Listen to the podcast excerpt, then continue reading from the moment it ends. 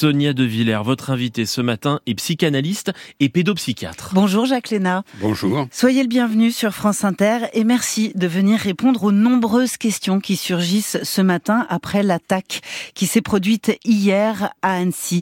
Nous allons commencer euh, par dialoguer avec Émilie. Elle a 38 ans, elle a deux petites filles de 4 et 6 ans. Elle vit à Annecy et ses petites filles ont l'habitude de venir jouer dans le parc où s'est produit euh, l'horreur hier. Bonjour Émilie. Bonjour. Bonjour, vous m'entendez bien? Je vous entends, oui. Comment ça va à la maison? Comment elles vont les petites ce matin? Écoutez, ça va. Euh, je pense qu'au vu de leur âge, elles n'ont pas encore tout à fait réalisé euh, ce qui s'est passé, Mhm. ce qui est euh, pas plus mal, Ouais. au vu de la violence qui s'est passée hier. Mais ça va. Ça va. Alors, elles ont l'habitude de venir jouer dans ce parc. Elles l'appellent le parc aux pirates. Elles ont leurs copines. Elles ont leur, euh, elles ont leur jeu. Comment s'est déroulée la journée d'hier pour elles? Euh, avec pas mal d'interrogations, puisque la, la préfecture avait euh, demandé euh, aux écoles de confiner les enfants entre euh, 11h30 et Ouais. 13h30, euh, ce qui fait qu'il n'y avait pas de sortie euh, possible à l'heure du repas. Et euh, elles se sont forcément interrogées euh, du fait que tous leurs copains de classe euh, aient mangé avec elles à la cantine. D'accord, évidemment. Et, hum, et ensuite, comment, euh, comment est-ce que l'institutrice s'est adressée à elles Comment vous, vous leur avez parlé, Émilie? Est-ce que vous avez, vous avez su trouver les mots? Comment, comment vous avez fait? Alors, euh, l'école a, a pris le parti de ne pas euh, en parler aux enfants D'accord. et nous a laissé, euh, voilà, nous a fait un mail en nous, nous donnant le, le libre choix d'en discuter ou pas avec elles. Mhm. Euh, après, euh, évidemment, euh, euh, en allumant les, les, les infos le, le soir, elles ont reconnu les, les images de la ville. Euh, nous n'avons évidemment pas montré les, les images choquantes, mais elles ont, elles ont bien vu les témoignages qui se déroulaient dans des lieux qu'elles connaissaient. Donc elles ont compris. reconnu, euh, voilà, elles ont reconnu le parc évidemment. Euh, donc elles nous ont posé des questions euh, et on leur a expliqué qu'un qu'un méchant monsieur était était venu au parc et, et pour faire qu'il avait voulu faire du mal à, à des enfants. Voilà.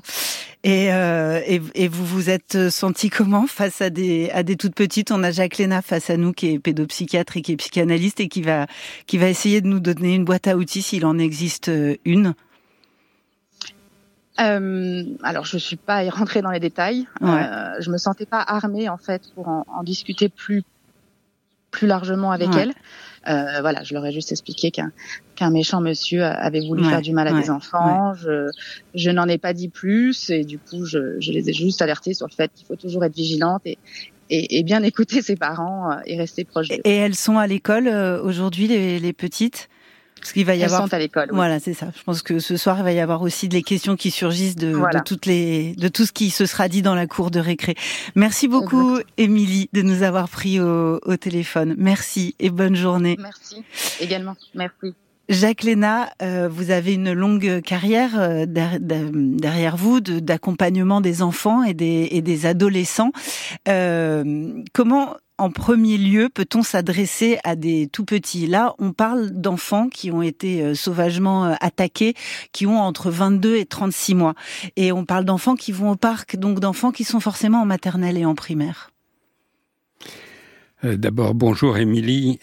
Votre témoignage est très, est très pertinent, je trouve. Comment s'adresser à eux comme, comme vous venez de le faire? Je pense en premier lieu en leur parlant et en écoutant ce qu'ils ont à nous dire. C'est important de leur euh, parler, éventuellement de commenter ces événements, mais la première des choses, c'est d'écouter les questions qu'ils peuvent avoir envie de nous poser à ce sujet-là. Alors, en amont de leurs questions, il y a leur information.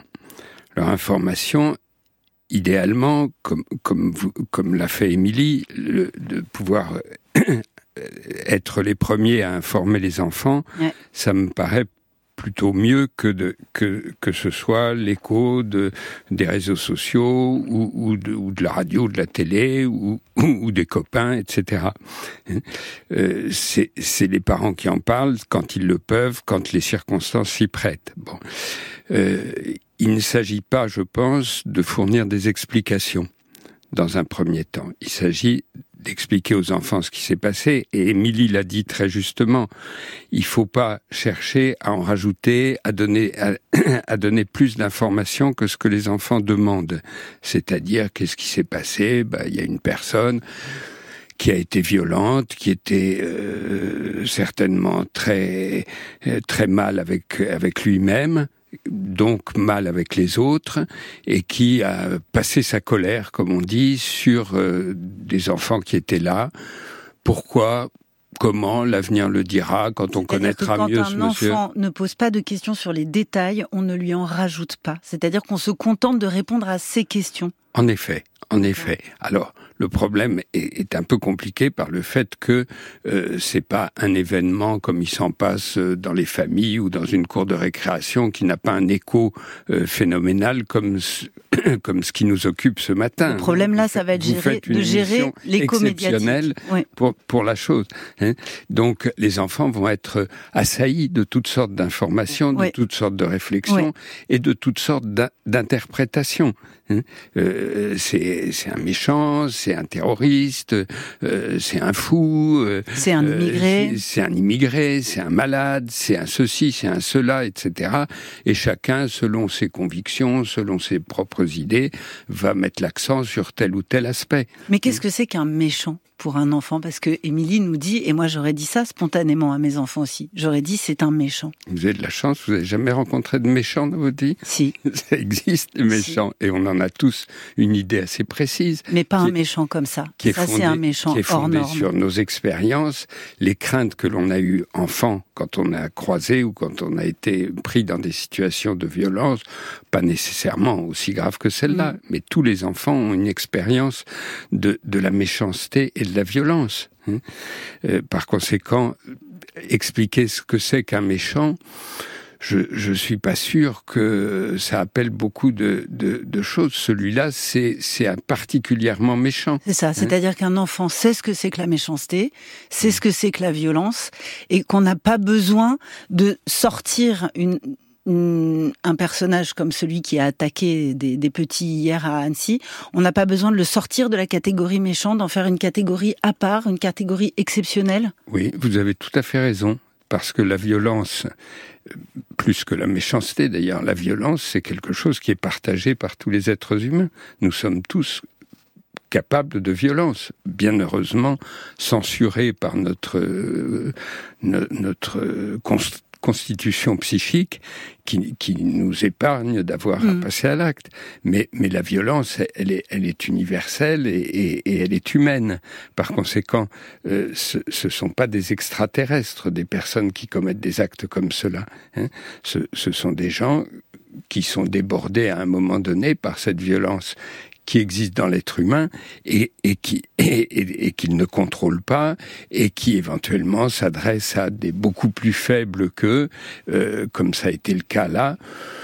Alors comment on peut rassurer un enfant si on lui dit que autour de nous, c'est-à-dire autour de nous, les hommes, les femmes qui nous entourent, eh ben il est susceptible de se trouver un personnage, un méchant, euh, qui soit plus méchant, que les autres et qui passe à l'acte. Comment comment trouver des mots rassurants? Comment faire que on explique une horreur extrême et qu'en même temps on essaye de dire à un enfant euh, tu es en sécurité alors, je pense que ce qui rassure un enfant, c'est moins les explications qu'on peut lui donner que notre capacité à formuler et à mettre cela en mots. C'est-à-dire que la violence de cet homme est pour nous, en l'état actuel de ce que l'on sait, absolument inexplicable, que l'esprit humain déteste l'inexplicable et que par conséquent l'esprit humain se précipite chez chacun de nous sur des explications. Hein. Encore une fois, tel va le trouver fou, tel va le trouver euh, terroriste, tel va le trouver étranger, tel va le trouver euh, ceci. Mais on peut dire à des euh, enfants, ça ne s'explique pas une violence comme ça on peut dire à un enfant, je ne suis pas tout puissant, je n'ai pas d'explication. Si, alors on peut, non, je crois qu'on peut lui dire que ça, ça connaît des explications. Simplement, c'est toujours le problème des explications en face de choses qui sont de nature délictueuse. L'explication risque bien souvent d'apparaître comme un effort de, euh, de, de, de, disqualification ou de, d'excuse pour la personne. C'est pas parce que je comprends quelqu'un que j'excuse c'est un, une sorte de procès qui est bien souvent fait à toutes les démarches psychologiques en face d'événements euh, euh, délictueux comme ça où, on va dire euh, tel ou tel euh, qui a des comportements euh, incroyables, il est fou. Bon, et donc on le disqualifie. Et en même temps, en disant il est fou, ben, dans notre imaginaire, dans notre connaissance aussi, ça renvoie à l'exemption de, de, sanctions pénales. Quand quelqu'un est fou, il est, il est pas sanctionné par la justice, il est pas, il est considéré comme pas responsable. Ce qui est peut-être le cas de cet homme, j'en sais rien. Mais donc, avec les explications, il faut être très prudent. C'est, je pense qu'il faut dire à l'enfant d'abord que l'homme a commis quelque chose qui est interdit et qu'à ce titre, il a été pourchassé, il a été arrêté et que il est maintenant en, prison et qu'il n'est pas prêt d'en sortir et qu'il est euh, et qu'il ne pourra pas recommencer. Ça, c'est très important pour les enfants qu'ils sachent que la personne a été immédiatement arrêtée et un début de sanction, hein, sans préjuger de tout ce qui va lui arriver après. Bon. La, seconde chose, c'est que euh, l'enfant doit être euh, en mesure de de comprendre qu'on peut parler de ça, parce que les enfants en face de la violence euh, sont, sont, mal à l'aise, bien entendu, et ne savent pas toujours en parler. Hein. Il faut savoir que la violence à laquelle les enfants sont le plus confrontés dans un pays comme la France, qui est un pays en paix, qui n'a pas de... Ce sont des violences à l'intérieur de la famille Voilà, ce mm. sont des violences familiales, intrafamiliales, dont il est toujours assez difficile, même si les lois évoluent, même si aujourd'hui les, sanctions physiques sont interdites par la loi, etc. Il n'en reste pas moins que ça reste quelque chose dont il est très difficile de, parler. Donc violence égale silence. Et donc violence égale silence. Mm-hmm. Hein que ce soit les violences du harcèlement scolaire ou les violences intrafamiliales. Mm. Hein. on n'en parle pas et on, s'accorde à, dire bah oublie ça ou, euh, tu n'y penses pas ou tu n'y penses pas. C'est-à-dire on n'a pas le droit de penser que ça existe. Mm. C'est, oui. Docteur, on va écouter quelques notes de musique parce qu'elles sont bienvenues dans des dans des moments comme ça. Donc, euh, je rappelle à tous nos auditeurs qu'on vous a fait venir pour euh, réfléchir ensemble à comment on peut s'adresser à des petits, voire des tout petits, face à, au surgissement d'une telle violence qui s'est passée hier à Annecy. Vous êtes le docteur Jacques Léna. Il est 9h21. On écoute France Inter.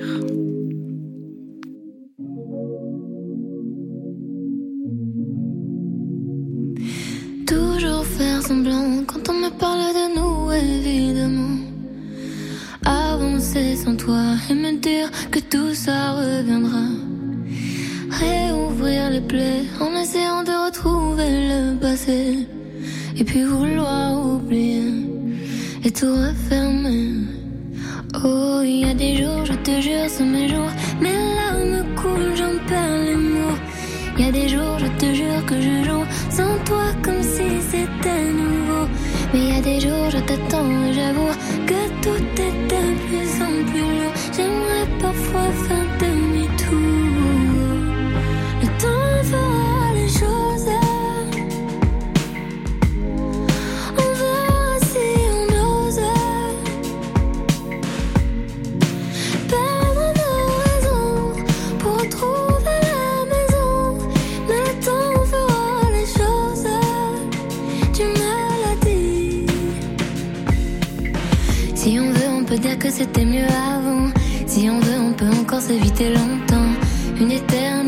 qu'on s'aimait, on se Mais on le sait, tout ne tenait qu'à un fil. C'était déjà fragile. Mais c'est comme ça les familles. On peut s'aimer comme on se détruit. Oh, il y a des jours, je te jure, c'est mes jours. Mes larmes coulent, j'en perds les mots.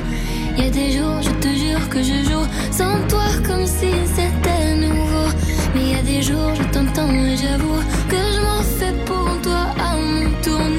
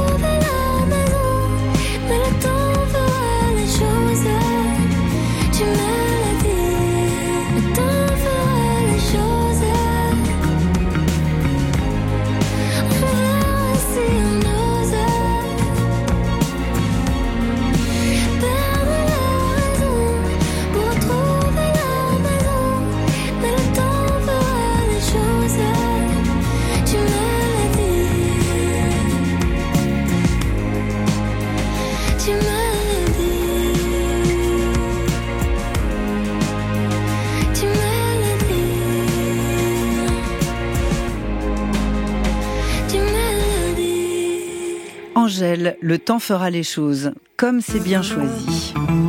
France Inter, le 7-9-30, l'interview de Sonia De Villers. Mon invité, psychiatre et psychanalyste, le docteur Jacques Léna, pour répondre à ces questions qui su- surgissent le lendemain de cette attaque à Annecy. On a entendu tout à l'heure Émilie, maman de deux petites filles qui ont 4 et 6 ans et qui fréquentent tous les jours ce parc où s'est produit euh, l'attaque. Donc pour ceux qui, sont arrivés en, cours de route, voici ce que je, résume, hein, les, conseils que, donne euh, Jacques Léna à notre micro. D'abord, on parle aux enfants. Euh, n'ajoute pas de détails euh, là où les enfants n'ont pas posé de questions. On se contente de répondre à leurs questions et on n'ajoute pas de détails qui pourraient être très anxiogènes. Euh, on leur dit que le monsieur a été puni. Ça, c'est important. Euh, le monsieur a été arrêté par la police. Il est en prison. Il ne risque pas d'en sortir. Jacques Léna, vous, vous, dites que en fait, un enfant très jeune hein, a un sens moral qui est déjà qui est déjà très clair, très fixé. Donc, quand on commet quelque chose qui est interdit, et ben derrière il y a une punition. Et ça, c'est important que les choses soient à leur place. Oui, les, les enfants connaissent ça très bien. Ils sont punis. euh, quel enfant n'est pas puni une Mm. fois par jour hein Mm, mm. Parce qu'il a mis le doigt dans la confiture, parce qu'il a donné une baffe à sa petite sœur, parce que ceci, cela, etc. Et il, et il, a, et il demande la sanction. Et il demande je- la sanction. Je me souviens d'enfants euh, qui avaient été violents et dont les parents, me qui étaient des parents très respectueux, qui ne voulaient pas frapper leur enfant, etc., voire même avaient un peu de mal à les, à les sanctionner, et qui me rapportaient que l'enfant leur disait mais j'ai fait j'ai fait mal à mon frère donne-moi une gifle Mm. donne-moi une gifle s'il te plaît que de telle façon probablement que l'enfant pensait pouvoir écluser sa, cu- sa culpabilité ou maintenir la, la hiérarchie morale dans laquelle il vit. La hiérarchie morale. Donc c'est important pour un enfant que la hiérarchie Et, morale. et- et ça chez des enfants euh, de 3 ans. Ouais, hein. ça. Donc des enfants très petits ont déjà la constitution morale qui est en place. Ce qui leur manque, c'est une jurisprudence, une jurisprudence morale, c'est-à-dire une échelle de la gravité de leur faute. On voit des enfants qui vous disent euh, euh, j'ai fait, j'ai- j'ai j'ai poussé mon petit frère et il s'est cassé la jambe. Oh, c'est pas grave, je l'ai- je l'ai juste poussé. Et puis à l'inverse, vous voyez des enfants qui disent euh, euh, j'ai fait des fautes d'orthographe. Euh, chaque fois que je fais une faute d'orthographe, mes parents me donnent une gifle. Mm. Hein? Et, c'est- et ils ont raison, c'est très grave. Ça pose d'autres problèmes en même temps. Donc sur Mais la, la hiérarchie des fautes n'est pas établie chez l'enfant. Le sens de la culpabilité, de la faute, il est présent. La- L'appel à la sanction est présent. La- le, le jugement porté sur la gravité d'une faute, ça, il n'est pas très bien établi. il n'est pas très bien non plus. Donc c'est à nous, les adultes, de leur dire ce qui s'est passé à Annecy. L'attaque, c'est quelque chose de très grave. C'est quelque chose d'interdit. C'est quelque chose de très grave. Et il sera puni. Absolument. Ah, Il sera Absolument. puni. Vous aviez envie, pour conclure, euh, d'évoquer ce, ce film magistral qui s'appelle La vie est belle. Oui. oui. C'est parmi les différentes solutions pour parler d'événements tragiques ou, potentiellement traumatiques pour les enfants. Et Dieu sait si l'histoire à laquelle fait référence le film La vie est belle de Benigni, euh, c'est une histoire épouvantablement tragique. Et que c'est l'histoire d'un papa dans un camp de concentration avec son petit garçon. On sait bien combien des, des, événements comme cela ont appelé du silence, et parfois du silence pendant des années, des dizaines d'années chez, chez des parents, des, des gens qui ont vécu cela, et leur incapacité d'en rendre compte à leurs enfants. Une des solutions pour en parler, quand on redoute la, la violence que représenterait le récit de la violence, parce que le récit de la violence peut être violent lui-même. C'est d'ailleurs pour ça qu'il ne faut pas en rajouter dans les détails euh, sur les événements d'hier. Hein. Euh, le, silence est une tentation, évidemment, mais savoir, savoir euh, construire un récit qui ne soit pas trop violent pour l'enfant. Et le film La vie est belle réalise cela. Il en fait une histoire presque drôle, de, de, choses épouvantables qu'ont traversé les parents de, des enfants auxquels l'histoire. Bah, en fait, si je vous comprends bien, c'est que il faut dire c'est très grave ce qui s'est passé et il faut dire ce qui s'est passé, mais il faut trouver des mots et c'est dans les mots qu'on choisit que en fait on, on rassure l'enfant. On lui dit les choses, on lui dit ce qui s'est passé, mais on choisit des mots doux, si je peux. Je ne vous étonne pas puisque vous m'invitez comme psychanalyste. Merci Jacques Léna, merci d'être venu nous voir.